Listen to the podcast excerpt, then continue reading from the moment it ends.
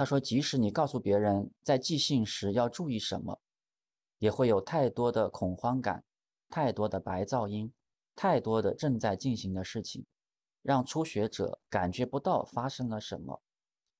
要度过大漩涡，开始注意到模式来源、意向和反复出现的想法，需要时间。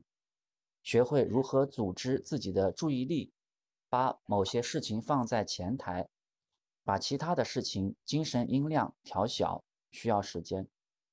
这本书就是关于这个过程的，因此它主要针对的是那些在最初的冲击中幸存下来的即兴者，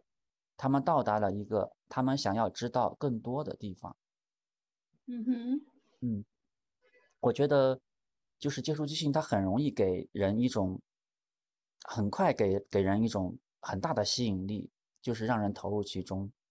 呃，觉得这个很好，因为它涉及到一些人跟人之间的接触啊，就是可能一些本来就很容易带来一种很好的感觉的东西，可能这在日常生活当中是，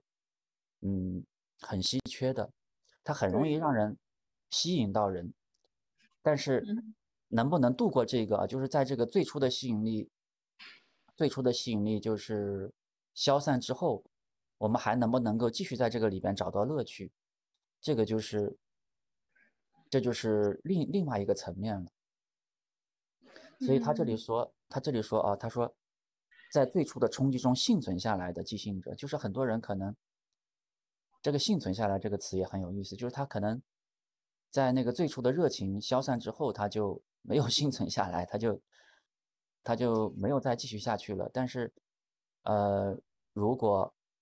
如果我们度过了这个最初，就是我们在另外第二个阶第二个阶段还可以找到乐趣的话，我们就可以在这里继续的生存下去，继续的幸存下去。那它也会带给我们更大的回报。